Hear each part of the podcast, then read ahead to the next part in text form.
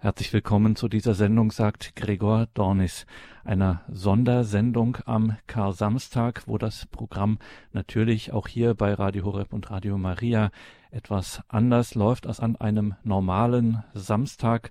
Dieser Kar-Samstag, der beschäftigt uns in dieser Sendung mit Pfarrvikar Dr. Achim Dittrich vom Institutum Marianum in Regensburg. Wir schauen auf diesen besonderen und ja durchaus an vielerlei Hinsicht auch verstörenden Tag im Kirchenjahr, der Kar-Samstag.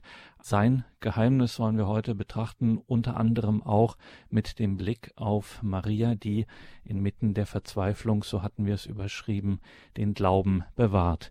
Wir freuen uns, dass wir mit Dr. Achim Dietrich verbunden sind. Er ist ein Mariologe. Mariologie ist die theologische Lehre von Maria. Da hat er sich einen Namen gemacht, insbesondere im Zusammenhang mit dem Marientitel Maria Mutter der Kirche. Er arbeitet an einem mariologischen Institut, dem Institutum Marianum in Regensburg und hat da jetzt schon einiges geleistet. Unter anderem ist das große sechsbändige Marienlexikon, was der einst in den 90er Jahren in Buchform erschienen ist, herausgegeben unter anderem vom großen Leo Schäfzig. Dieses Marienlexikon ist jetzt auch online einsehbar unter marienlexikon.de. Nicht zuletzt und vor allem dank der Arbeit von Dr. Achim Dittrich, den wir jetzt in Weiden in der Oberpfalz am Telefon haben. Grüße Gott, Dr. Dittrich. Grüß Gott. Dr. Dittrich, wenn wir am Ausklang dieses Kar-Samstags stehen und schon den Blick auf die bevorstehende Osternacht haben, dennoch gehen wir vielleicht noch mal einen Schritt zurück und versetzen uns in die Situation und wir wissen eigentlich noch nichts von Ostern, sprich wir gehen an den historischen Kar-Samstag. In welcher Situation befinden wir uns in diesen so dichten und so ernsten Tagen? Der Kar-Samstag ist ein ja, ein Raum der Stille, der Leere, ein Raum, der notwendig ist, um zu erfassen und sich heranzulassen, was an Karfreitag geschehen ist auf Golgotha. Kar-Samstag, Tag der Grabesruhe, heißt es so schön im liturgischen Kalender. Grabesruhe, so ein Zwischenmoment, ein, ja, der Literatur würde man sagen, ein retardierendes Moment. Die große Enttäuschung, das Skandalon, die große Katastrophe des Karfreitags und dann eben die Auflösung, die Befreiung, äh, die große Wendung in der Osternacht, in der Auferstehung. Und dazwischen eben dieser stille Tag, er beginnt eigentlich, zumindest für mich, von, von der Frömmigkeit her, beginnt er schon äh, mit ja, dem Karfreitag, wenn man die Leidensliturgie am Nachmittag um 15 Uhr, wenn man diese Leidensliturgie äh, gefeiert hat, mitvollzogen hat, dann beginnt dieser Raum, der bis eben in die Osternacht hineinreicht. Man ist bedrückt, man ist niedergeschlagen äh, hinsichtlich der Brutalität äh, dieser Hinrichtung, dieses grausamen Todes und dieses grausamen Töten Wollens der Gegner Jesu, die ihn ja nicht einfach nur zum Schweigen bringen wollen, sondern die ihn völlig ganz und gar auslöschen wollen. Das, wofür er stand, was dann auch sein Zeugnis war, sein Evangelium, das Reich Gottes und er als der wahre Sohn Gottes, das wollte man widerlegen. Widerlegen auch durch diese furchtbare Art der Hinrichtung. Es war eine römische Weise, ja, Verbrecher hinzurichten. Man hatte das übernommen von, von den Persern. Die Römer hatten das also äh, ja, geschätzt, die, die, Verbrecher so grausam hinzurichten und dann äh, nach römischer Sitte auch am Kreuz dann ja, hängen zu lassen und den Geiern zu überlassen. Man wollte damit äh, auch wirklich abschrecken, zeigen, man hat die Macht über den Tod, äh, man darf hinrichten und dieses Hinrichten ist wirklich das ja, das Übelste, was es gibt, das Schlimmste, was einem Mensch geschehen, geschehen kann. In Jerusalem, Gott sei Dank, konnten äh, die Juden durchsetzen, dass die äh, Hingerichteten am Kreuz doch begraben wurden. Aber das Geschehen von Karfreitag, das ist einfach damals und auch heute noch, finde ich, wenn man sich wirklich darauf einlässt, wenn man in der Karfreitagsliturgie das alles mitvollzieht, in der Johannespassion und in der entsprechenden Liturgie, dann, ja, es ist einfach nur niederschmetternd und man kann gut verstehen, dass die Apostel und alle, die Jesus gefolgt waren, ja völlig am Boden waren. Für uns Nachgeborene ist natürlich immer so die Frage, ja, äh, Jesus hat doch angekündigt, dass er sterben wird und dass er auferstehen wird. Und ich denke, dass das auch historisch tatsächlich so geschehen ist, dass man das nicht erst im Nachhinein hineingeschrieben hat, sondern wirklich Jesus deutlich gemacht hat, also er muss diesen Weg gehen. Hat auch Petrus gegenüber sehr deutlich äh, gesagt, dass es keine Ausflüchte gibt, keine Flucht, auch keine Gegenwehr, sondern er muss ohnmächtig diesen Weg der Erniedrigung gehen, des Todes. Aber als es dann geschehen ist und ja nach alter Erwartung und Vorstellung nichts weiter geschehen ist, kein Eingreifen des Himmels, kein äh, Elia, äh, ein, also kein Prophet, der jetzt doch irgendwie da auftaucht und Jesus vom Kreuz befreit. Ja, das hat wirklich alle am Boden zerstört. Sie flüchten, flüchten natürlich auch äh, aus Angst vor äh, Verhaftung, die Apostel vor allen Dingen, bis auf die Frauen und den sehr, sehr jungen äh, Apostel Johannes, die unter dem Kreuz sind. Ja, in dieser Niedergeschlagenheit, Jesus wird dann vom Kreuz abgenommen, in aller Eile in ein Felsengrab gelegt, das Josef von Arimathea zur Verfügung gestellt hat. Alles muss schnell gehen, weil an diesem Tag, der am Abend der Sabbat beginnt und da ist dann völlige Ruhe, da darf nichts mehr geschehen. Jesus wird schnell in ein großes Leinentuch gelegt, ins Grab gelegt und die Salbung, alles, das sollte dann nach dem Sabbat geschehen. Ja, und jetzt kommt dieser Sabbat, an dem ja nach jüdischem Brauchtum keinerlei Arbeit zu verrichten ist, alles zum Stillstand kommt, also auch, die keine, keine Mobilität stattfinden darf nach alter jüdischer Sitte, wo es also vorgeschriebene Radien gibt, die man sich bewegen darf, keinerlei Arbeit, alles soll vorbereitet sein. Ja, ein Tag, äh, den wir jetzt mit der Corona-Pandemie äh, neu verstehen lernen, dieses nichts tun dürfen, äh, sich nicht bewegen dürfen, also Aufhebung von gesellschaftlicher Aktivität und Mobilität. Dieser Sabbat wird gleichsam dann zum Kar-Samstag, den wir dann auch durchkosten müssen und sollen. Ich denke, es ist wichtig, dass wir uns einlassen auf dieses Triduum, sowieso, das letzte Abendmahl, Karfreitag und die Osternacht und eben aber auch diesen Zwischenraum, Kar-Samstag, bewusst begehen seiner Lehre. Es gibt keine heilige Messe, keine sakramentalen Feiern, sei denn, jemand liegt im Sterben. Es ist noch Fastenzeit, zumindest bis zum Mittag. Diese Lehre wirft auch Fragen auf, die man sich angesichts eines solch grausamen Todes stellen kann. Wir haben natürlich im Hinterkopf die Auferstehung, das Osterfest, aber dennoch, wenn wir uns einlassen, dann verblasst doch diese Auferstehungshoffnung ein wenig, wenn man wirklich dann diesen grausamen Tod sieht.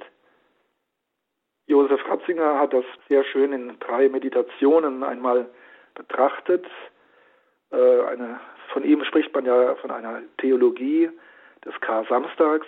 Er selbst ist an einem Kar-Samstag geboren und hat äh, ja seinen jüngeren Jahren da also sehr ausführlich drüber geschrieben und das auch geistlich betrachtet, diese drei berühmten Meditationen zum Kar-Samstag, in die er dann auch hineinbindet.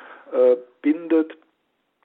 dass die Stimmung des 20. Jahrhunderts als eine Zeit der Gottesferne, wo das, was der Dichter Jean-Paul um 1800 herum als Albtraum noch formuliert hat, literarisch, diese berühmte Rede des toten Christus vom Weltgebäude herab, dass kein Gott sei, dass also dieses hinabgestiegene, das Reich des Todes, dass das ja eine, ja eine Bestätigung wäre, dass eben der Tod der Tod ist und nichts darüber hinaus. 100 Jahre später hat dann Nietzsche und noch einmal 50 Jahre später Jean-Paul Sartre haben das, was, da, was Jean-Paul als Albtraum formuliert hat, äh, dann quasi zur vermeintlichen Gewissheit erhoben, dass eben Gott gestorben ist, Gott tot sei, ja, dass der Tod wirklich das letzte Datum ist. Mit dieser Angst, mit dieser Frage müssen auch wir Christen immer wieder aufs Neue ringen. Bei jedem Gang auf den Friedhof, bei jeder Beerdigung müssen wir uns unseres Glaubens, unserer Hoffnung vergewissern, müssen neu ja überwinden, was eben diese, dieser Albtraum ist, diese Angst, dass der Tod tatsächlich das Letzte sein könnte. Vielleicht, dass ich einmal kurz einen Abschnitt aus solch einer Karfreitagsmeditation äh, des nachmaligen Papstes Benediktes XVI., der ja noch unter uns weilt, als alter Herr und Emeritus, ja, was er da 1969 war das äh, geschrieben hat, das erschreckende Geheimnis des Kar-Samstags, sein Abgrund an Schweigen, hat eine bedrängende Wirklichkeit in unserer Gegenwart erhalten. Denn dies ist Kar-Samstag, Tag der Verborgenheit Gottes, Tag jener ungeheuren Paradoxie, die wir im Glaubensbekenntnis aussprechen mit den Worten abgestiegen zu der Hölle, abgestiegen ins Mysterium des Todes hinein. Am Karfreitag konnten wir noch auf den Durchbohrten hinblicken. Der Kar-Samstag ist leer. Der schwere Stein des frischen Grabes deckt den Verstorbenen. Alles ist vorüber. Der Glaube scheint definitiv als Schwärmerei enthüllt. Kein Gott hat diesen Jesus gerettet, der sich Sohn Gottes nannte. Das also ein Abschnitt aus dieser Meditation der ersten. Ja, es ist eine eisige Lehre, so Papst Benedikt damals im Weiteren, eine eisige Lehre, die den Jüngern ins Herz steigt und all ihre Hoffnungen ja, auflöst, ihre Erwartungen zerschlägt und sie ja auch schon Jerusalem verlassen lässt. Die beiden Emmaus-Jünger, ja, sie fliehen vom Ort des Geschehens. Doch scheint das notwendig gewesen zu sein für die Apostel und letztlich auch für uns, für unser inneres Leben, dass wir das durchschreiten, dass unsere Erwartungen, wer Gott zu sein habe, ja, dass die zerstört werden, zerbrochen werden, um Raum zu schaffen für die wahre Erlösung, den wahren Messias, die wahre Auferstehung. Dass wir wahrhaft das Furchtbare des Todes und der Sünde, der Trennung vom Leben, von Gott, von der Gemeinschaft, dass wir diese Wirklichkeit und Möglichkeit durchkosten, um dann auch zu begreifen, was wirklich in Jesus Christus geschehen ist. Ja, Josef Ratzinger erwähnt diesen Satz des Glaubensbekenntnisses, hinabgestiegen in das Reich des Todes. Als er seine Meditation formuliert hat, hat man damals noch hinabgestiegen in die Hölle. die alte deutsche Übersetzung gehabt. Das ist eindrücklicher, wobei man es theologisch richtigstellen muss, weil es eine allgemeine Bezeichnung ist. Im Hebräischen Sheol heißt das Wort, das hier zugrunde liegt. Und für uns Christen ist Hölle Ort der definitiven Verbannung, der endgültigen Trennung von Gott. Aber was hier gemeint ist, ja, ist eben nicht die Hölle der Verdammten, sondern das Reich des Todes. Das ist eigentlich keine schlechte Übersetzung. Reich des Todes bedeutet physischer Tod. Früher hat man es auch dann als den Bereich des Limbus genannt, also die Verstorbenen vor Christi Auferstehung, also vor der Befreiung der Toten äh, aus, aus dem Tod. Reich des Todes. Jesus steigt hinab, um die Toten zu befreien, die Gerechten seit Adam, wie wir auch andernorts hören, also im ersten Petrusbrief wird es erklärt. Das ist auch die Aussage, dass die Gräber sich geöffnet haben. Das bedeutet, dass alle Gerechten seit Adam nun befreit werden aus dieser Sheol, aus diesem Limbus, aus dieser Vorhölle, dass sie Zugang erhalten zu dem, was Jesus jetzt erringt, als er den Tod durchschreitet. Hinabgestiegen in das Reich des Todes, das bedeutet aber auch, dass Jesus wirklich tot war. Das ist etwas, was man heute wieder unterstreichen muss, wenn man so ein bisschen die Literatur betrachtet, was so an Jesus-Büchern erscheint. Immer wieder tauchen Titel auf, die also die alte Meer aufkochen, äh, erneuern, dass Jesus also nur scheintot gewesen wäre und geflohen werde, wäre bis hin nach Indien. Also da gibt es ganz abenteuerliche Darstellungen. Äh, in Indien wäre er ohnehin vorher schon mal gewesen, er wäre ein, so eine Art hinduistischer Schamane äh, gewesen, Buddhist, also Buddhist, Hinduist, also aus diesem Bereich hätte er so seine Spiritualität gezogen, auch mit der körperlichen Beherrschung, dass er dann nur scheintot gewesen wäre und hätte dann entweichen können. Also man will nicht anerkennen, dass Jesus tot war. Das gibt es von Anfang an, die Scheintod-These, die also auch schon von den Gegnern Jesu dann unmittelbar nach der Auferstehung verbreitet wurde. Also der Leichnam sei gestohlen worden, das war eine Vorstellung. Das andere eben, Jesus wäre scheintot gewesen. Der Islam wird äh, ein paar Jahrhunderte später dann äh, darüber spekulieren, dass Jesus überhaupt nicht gekreuzigt worden wäre, sondern ein anderer wäre unter seinem Namen gekreuzigt worden, weil man Isa, also Jesus im Islam als Vorgänger Propheten des Mohammed verehrt, aber ein Prophet als Mann Gottes im Prinzip immer stark ist und auf keinen Fall am Kreuz wie ein Verbrecher hingerichtet wird. Also auch der Islam kann die Kreuzigung Jesu, seinen Tod nicht hinnehmen, vor allem also seinen schmachvollen Tod. Die Vorstellung, dass eben Jesus nicht wirklich tot war, dass seine Auferstehung also auch keine echte war, das ist geistert durch die Jahrhunderte bis in die Gegenwart. Deswegen ist dieser Satz im Credo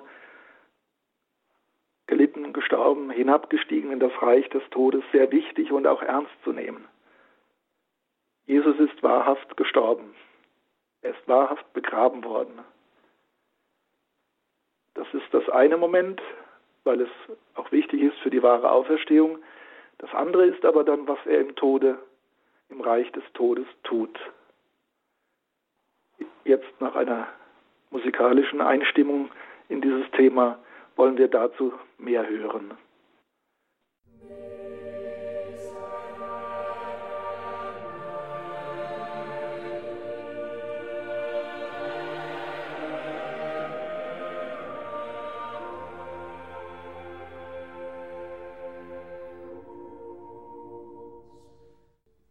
Willkommen zurück in dieser Sendung, sagt Gregor Dornis, eine Sendung mit dem Theologen und Mariologen Dr. Achim Dittrich. Er arbeitet als wissenschaftlicher Mitarbeiter am Regensburger Institutum Marianum, ist zugleich Pfarrvikar unweit von Regensburg, nämlich in Weiden in der Oberpfalz. Und wir betrachten heute das Geheimnis des Kar-Samstages, sind jetzt bei dem Glaubensartikel hinabgestiegen in das Reich des Todes. Dr. Achim Dittrich. Dieser Satz des Credo ist also wichtig, den sollte man nicht einfach so übergehen.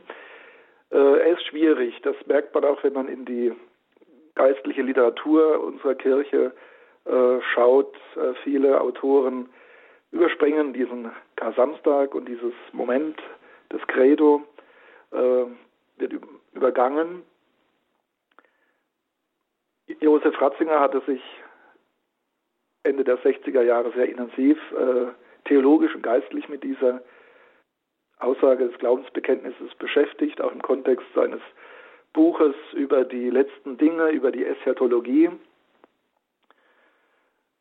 Er hat drei Meditationen verfasst und in der dritten Meditation geht er dann auf diese rätselhafte Formel abgestiegen zu der Hölle ein, will ein Stück zitieren. Er sagt, niemand kann das wirklich erklären. Und es wird auch dadurch nicht wesentlich klarer, dass man feststellt, Hölle sei hier eine falsche Übersetzung für das hebräische Wort Sheol, das einfach das Totenreich insgesamt bedeute. Und so besage die Formel ursprünglich allein dies, dass Jesus in die Tiefe des Todes abgestiegen, wirklich tot gewesen sei und am Abgrund unseres Todesschicksals teilgenommen habe.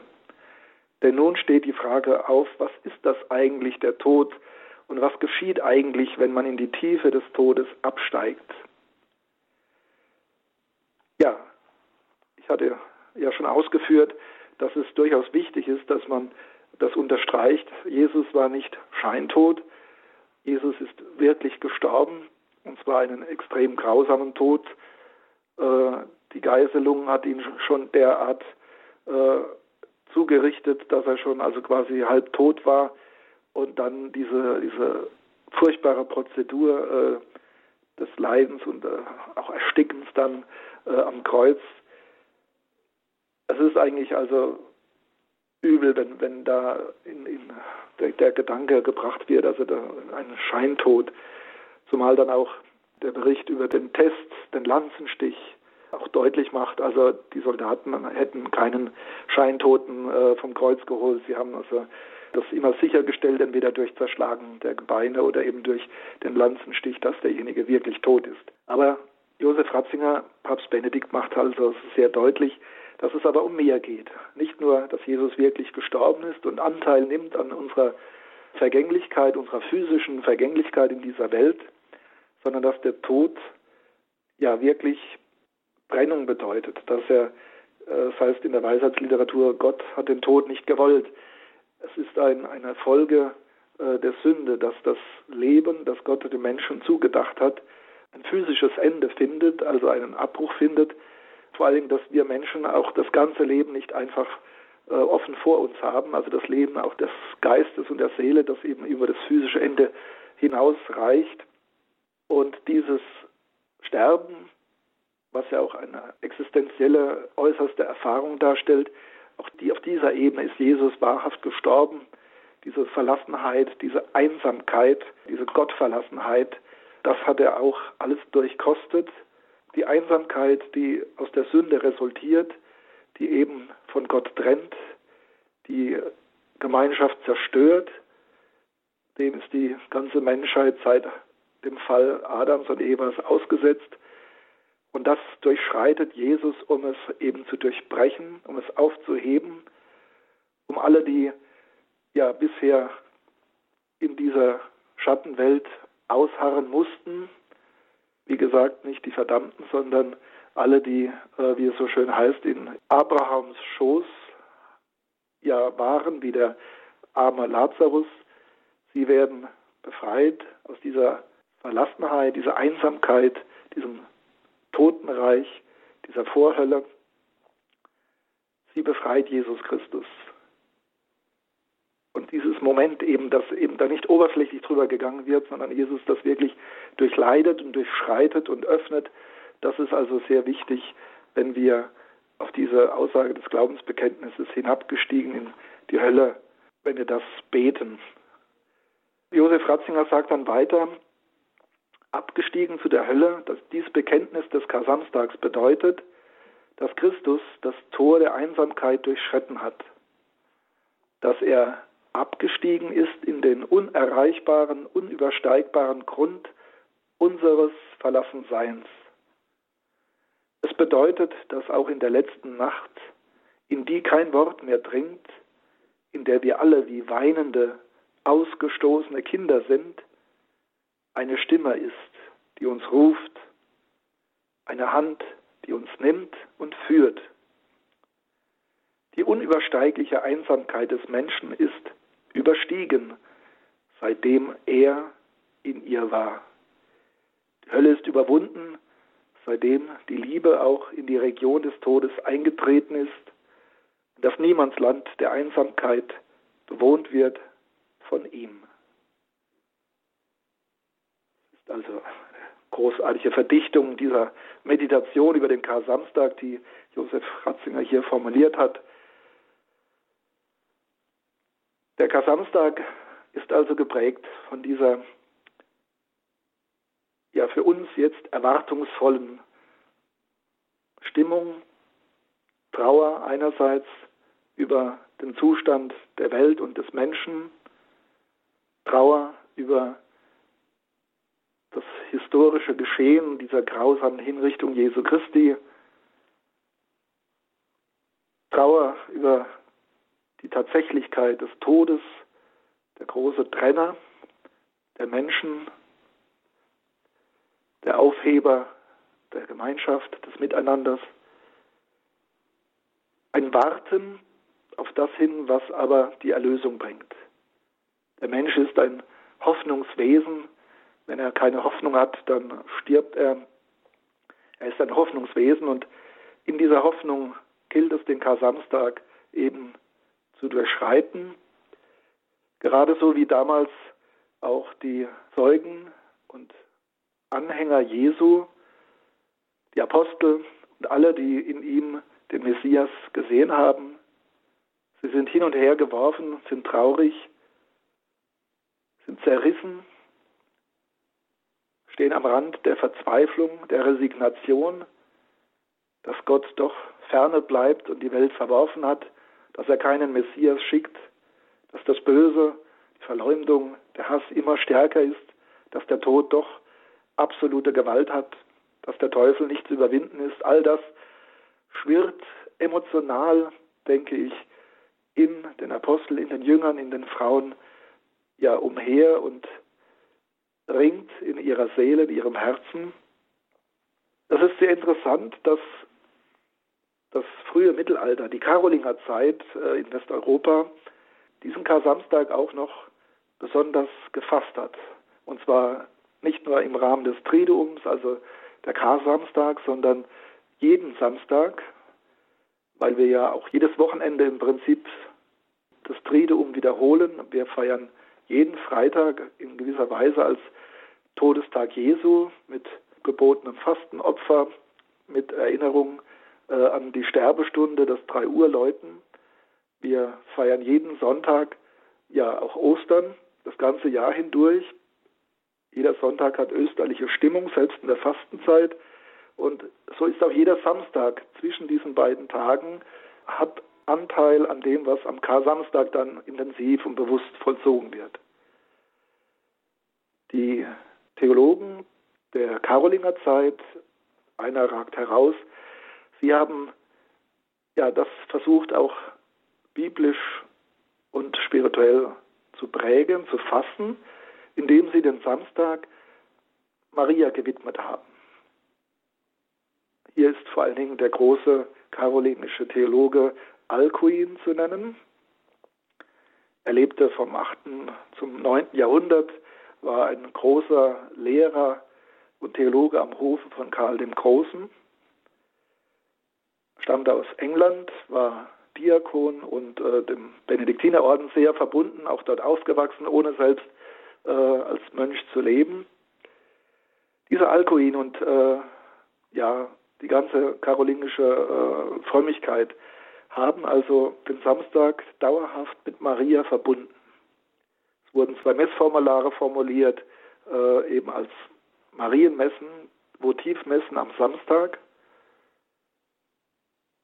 Wenn man dann die Begründung anschaut, äh, das ist also geblieben bis auf den heutigen Tag. Wir sprechen ja auch tatsächlich vom Mariensamstag. Ist zunächst das Moment natürlich, dass am Kar-Samstag, am Samstag überhaupt, äh, auf das Grab geschaut wird. Das ist da ja auch wunderschönes Brauchtum am Kar-Samstag, eben das heilige Grab zu besuchen. Es gibt Kirchen, die haben also eigene Jesus-Figuren, Jesus als toter Jesus im Grab. Äh, es wird ein heiliges Grab gestaltet, äh, das mit Blumen verehrt wird, wo Anbetung stattfindet. Der Besuch des heiligen Grabes ist eigentlich so ein frommes Moment des Kar-Samstages. Die Karolinger haben also für die Kirche dann den Blick am Samstag noch einmal gerichtet auf Maria, die trauert um ihren toten Sohn. Dazu passend eigentlich das Vesperbild äh, der schmerzhaften Gottesmutter, der Pietà, die also den toten Jesus ihrem Schoße hält, wie sie einst an Weihnachten in Bethlehem das Neugeborene in Händen gehalten hat, so muss sie jetzt, damals ohne Schmerzen, jetzt mit Schmerzen, muss sie den toten Jesus in Armen halten, muss ihn gleich auch wieder loslassen. Er wird ins Grab gelegt dieser Blick auf die Schmerzen Mariens, das ist also so ein erstes wichtiges Moment für die theologische Begründung und spirituelle Ausgestaltung des Mariensamstages. Der Blick zurück auf Karfreitag, auf das Leiden, den Toten, Jesus, seine Grablegung. Aber dann kommt ein zweites Moment hinzu, das ich also sehr wichtig finde, sehr hilfreich auch. Man hat dann spekuliert über die Geistesverfassung, die Haltung Mariens und hat gesagt, also Alcuin, Rabanus Maurus und wie die ganzen großen Theologen dann geheißen haben, Paschasius, Randartus, Maria ist diejenige, die also am Kar-Samstag den Glauben aufrechterhält. Die anderen Apostel sind völlig verwirrt, verzweifelt, laufen davon und können es nicht mehr fassen, nicht mehr halten, was Jesus verheißen hat, dass er auferstehen würde.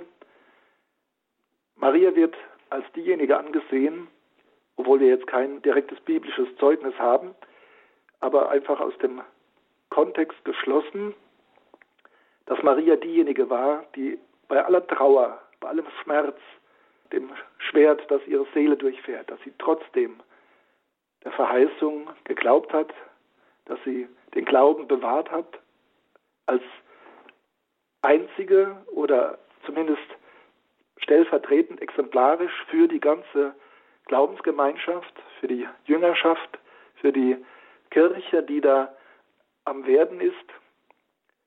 Maria als Kirche in Person, die eben diesen Glauben bewahrt und nicht die Hoffnung fallen lässt. Wie gesagt, es gibt kein direktes biblisches Zeugnis dazu. Also es befremdet ja ohnehin, dass bei all den Zeugen Maria nicht ausdrücklich genannt wird als Zeugin der Auferstehung. Wir sehen sie zuletzt ja unter dem Kreuz, Johannes Evangelium Kapitel 19, zusammen mit dem Lieblingsjünger Johannes und sehen sie dann wieder im Abendmahlsaal im Obergemach an Pfingsten, wo sie allerdings, wie Lukas in der Apostelgeschichte doch auch verdeutlicht, wo sie die Mitte darstellt. Inmitten der Apostel und der Frauen ist Maria. Und sie beten. Wer betet, der hat Hoffnung. Wer betet, tut dies aus dem Glauben heraus. Lukas zeigt uns Maria im Pfingstgeschehen als die betende, glaubende, hoffende Mitte der jungen Kirche, quasi als ihr Herz, das offen ist für den Geist Gottes, für die Gnade. Maria ist ja dafür besonders geeignet, weil Gott sie besonders begnadet hat, sie schon in ihrer eigenen Empfängnis bewahrt hat vor der Erbsünde, vor der Trennung von Gott, sie mit dem Heiligen Geist überschattet hat. Und deshalb ist sie, so haben die Theologen dann in der Karolinger Zeit geschlossen, ist sie in der Lage, in dieser furchtbaren Stimmung der, der Grabesruhe, des noch nicht, des noch nicht Wissens und Sehens der Auferstehung, in dieser furchtbaren Spannung und Stimmung den Glauben zu bewahren.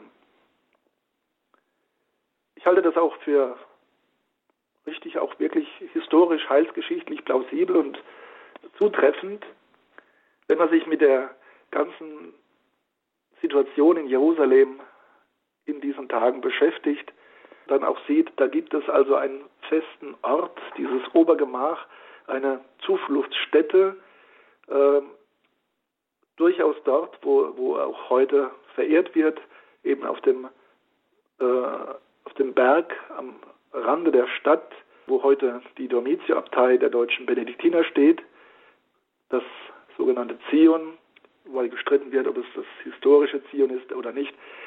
Aber auf jeden Fall ein Stadtviertel, wo man sich verstecken konnte, wo man Zuflucht gefunden hat. Wahrscheinlich ein Stadtviertel der Essener, die bei der Stadt wohnen wollten, aber nicht direkt in der Stadt. Sie waren fast eine klösterliche Gemeinschaft, wie ein großes Kloster. Es gibt einige Hinweise, dass dem so war. Das können wir hier jetzt nicht vertiefen, aber Maria hat sicherlich dort ausgeharrt, ist nicht davon gelaufen, war vielleicht auch der personale Zufluchtspunkt, nicht nur dieses Obergemach, sondern auch einfach die Person, ja, die emotional am dichtesten dran war. Es ist ihr Kind, das sie geboren hat. Sie ist die leibliche Mutter. Ihr muss das am nächsten gehen. Sie muss es am tiefsten treffen. Und sie ist aber dann doch gleichzeitig die, die Trost spendet, die zumindest ein Vorbild ist, dass man die Hoffnung nicht aufgeben darf, dass man der Verheißung vertrauen soll, dass man der Ankündigung Jesu vertrauen soll.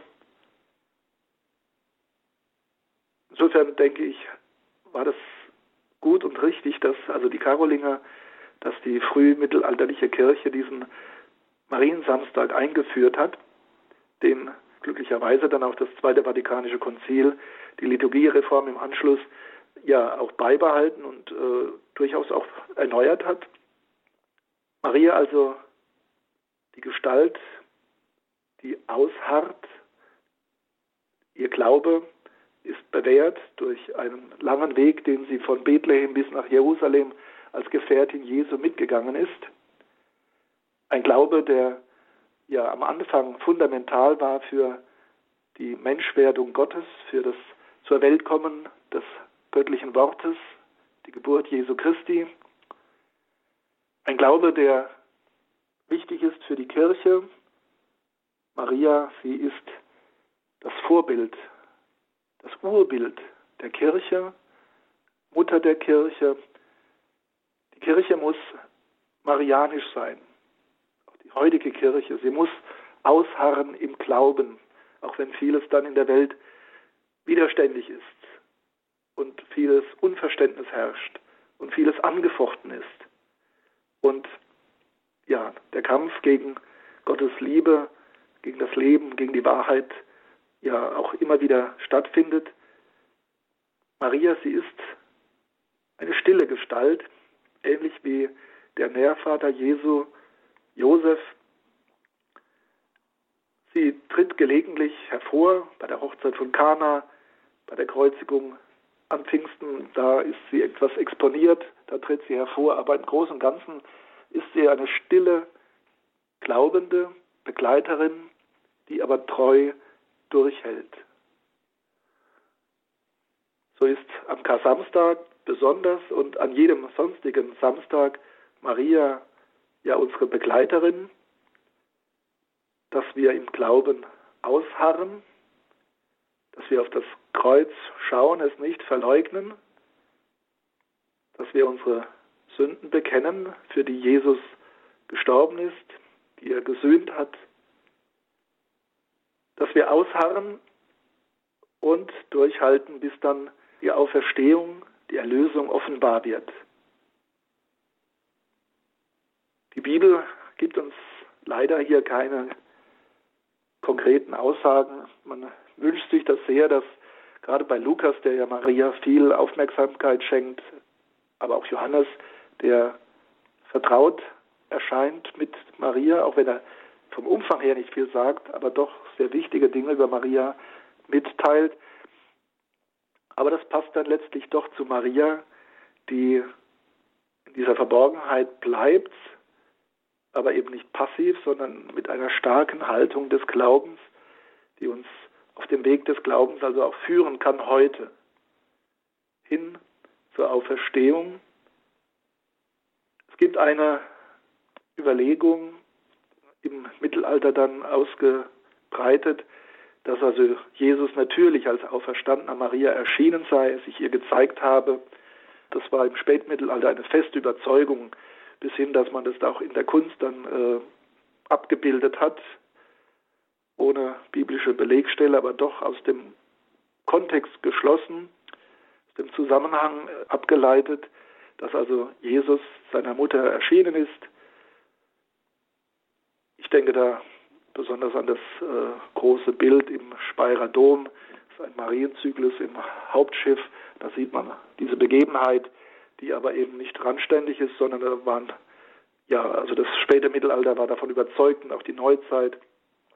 Ignatius von Loyola hat es in seinen Exerzit im Büchlein auch niedergelegt. Die Verbindung Jesu zu Maria war eine besondere. Vielleicht hat Maria auch so eine Erscheinung, wie sie dann Petrus, den Aposteln, Maria Magdalena zuteil geworden ist, vielleicht hat sie das in der Art gar nicht gebraucht. Vielleicht war sie einfach Jesus so verbunden, dass sie jetzt nicht darüber geschwebt ist äh, und quasi keine Trauer erfahren hat, äh, weil sie ja doch alles schon wusste. Das ist so ein bisschen eine Frömmigkeit, die äh, Maria mehr nimmt, als, als sie ihr gibt. Aber doch, dass sie so Jesus verbunden war geistlich, dass sie wusste, er wird auferstehen, auch wenn das emotional und von der leiblichen Erfahrung noch aussteht, aber dass sie es doch innerlich festgehalten hat und wusste und so auch nicht dieses Zeugnis des Auferstandenen so brauchte wie die Apostel und Maria Magdalena. Der Kar-Samstag also auch ein Tag Mariens, die mit uns zum Grab geht, die ausharrt, die uns trauern lehrt, aber eine Trauer eben, die ausgerichtet ist auf Ostern, auf die Auferstehung. Ein marianischer Tag, also Kar-Samstag.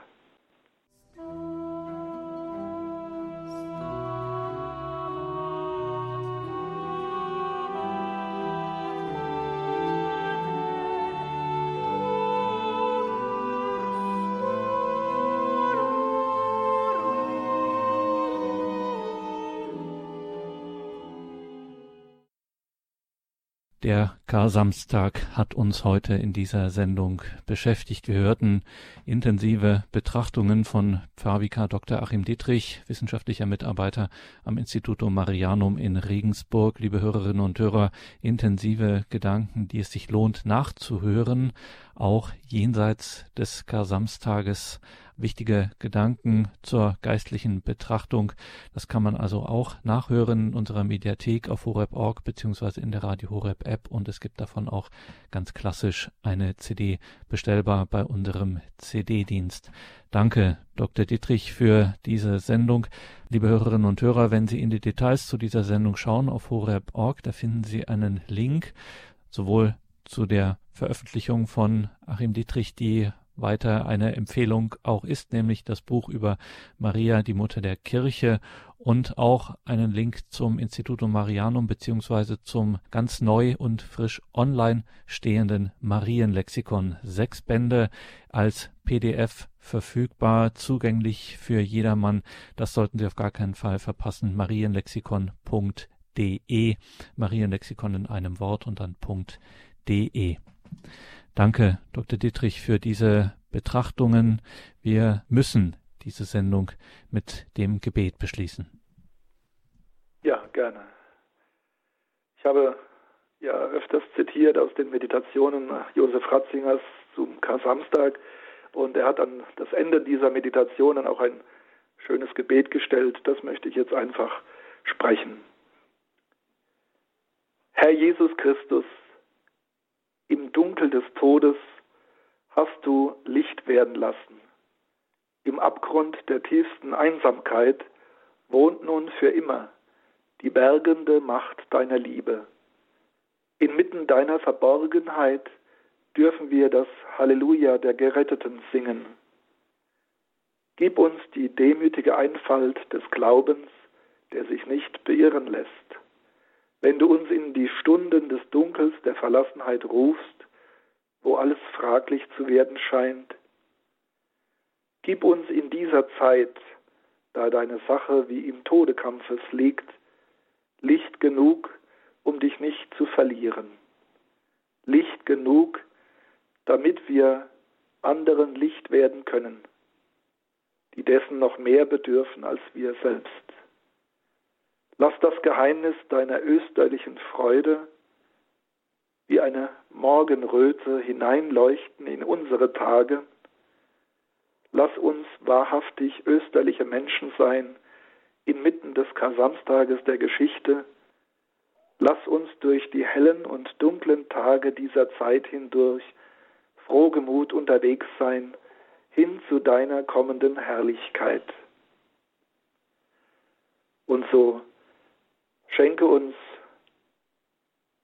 auf die Fürsprache Mariens Gott seinen Segen im Namen des Vaters und des Sohnes und des Heiligen Geistes. Amen. Amen. Gelobt sei Jesus Christus. In Ewigkeit. Amen.